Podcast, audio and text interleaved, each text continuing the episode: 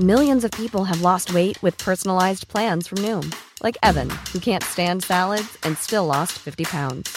Salads, generally, for most people, are the easy button, right? For me, that wasn't an option. I never really was a salad guy. That's just not who I am. But Noom worked for me. Get your personalized plan today at Noom.com. Real Noom user compensated to provide their story. In four weeks, the typical Noom user can expect to lose one to two pounds per week. Individual results may vary. Heraldo Podcast, un lugar para tus oídos. Noticias del Heraldo de México.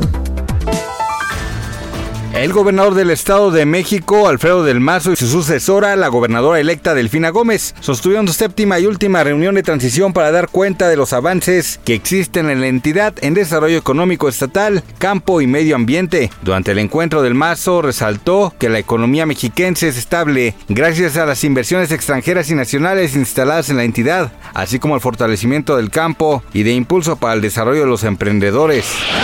Hoy en el Palacio Nacional, el presidente Andrés Manuel López Obrador encabezó una reunión de más de dos horas para analizar los avances sobre el caso tras nueve años de la desaparición de los 43 normalistas de Ayotzinapa. Sin embargo, Rosendo Gómez, fiscal especial para el caso Ayotzinapa de la Fiscalía General de la República, se retiró del lugar sin brindar ningún tipo de declaración tras ser cuestionado.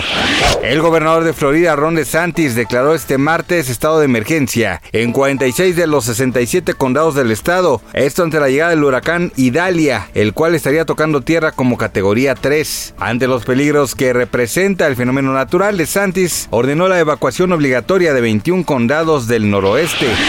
Le cuento que la tarde de este martes 29 de agosto elementos de seguridad de la agrupación Fuerza Regia fueron atacados con armas de fuego por lo que lamentablemente uno de ellos perdió la vida debido a los impactos de bala que recibió. El ataque se registró mientras circulaban sobre la autopista 150 de Puebla Orizaba a la altura de Cumbres de Maltrata. Gracias por escucharnos, les informó José Alberto García. Noticias del Heraldo de México.